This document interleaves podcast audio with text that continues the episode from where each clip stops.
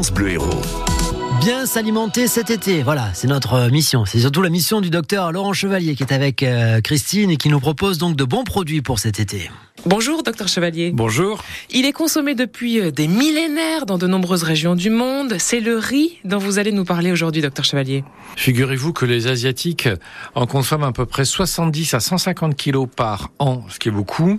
Une grande partie de l'Afrique aussi en consomme, dans les Caraïbes, à peu près entre 20 et 50 kilos.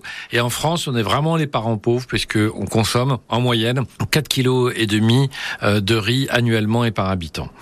Le riz, il est intéressant. Il contient un peu d'amidon, il contient des vitamines, la vitamine B1, la vitamine B6. La vitamine B6 est intéressante pour le cerveau, du potassium, du magnésium.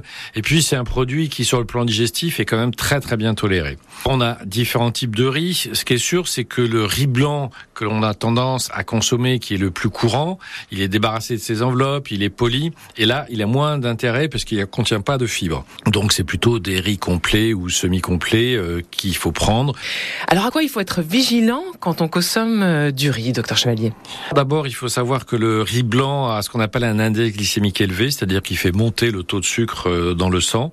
Il faut prendre des riz complets puisque l'index glycémique va baisser. L'autre aspect, c'est la pollution qu'il peut y avoir au niveau des rizières, ce qui peuvent être polluées par des pesticides, des engrais.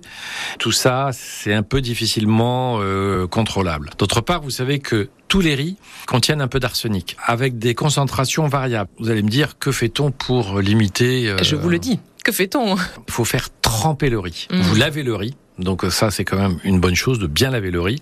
Et ensuite, vous laissez tremper à peu près 12 heures. Certains le laissent tremper 24 heures. Et vous changez deux à trois fois l'eau.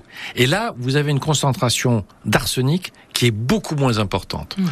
Face à ce problème de l'arsenic, en Asie, ils sont en train de mettre au point des riz qui contiennent naturellement beaucoup moins d'arsenic. Donc on a dans l'avenir des choses intéressantes qui se préparent. Après, concernant euh, ce produit, qui est un produit euh, d'importation, donc il y a quand même un impact environnemental. Et puis il y a aussi euh, cet aspect qui est comment on le stocke. Et quand on stocke du riz, eh bien des micro-organismes peuvent se développer. Et du coup, eh bien on en utilise de nouveau là aussi euh, des fongicides, etc. Les recommandations, elles sont assez simples. La première, c'est par principe de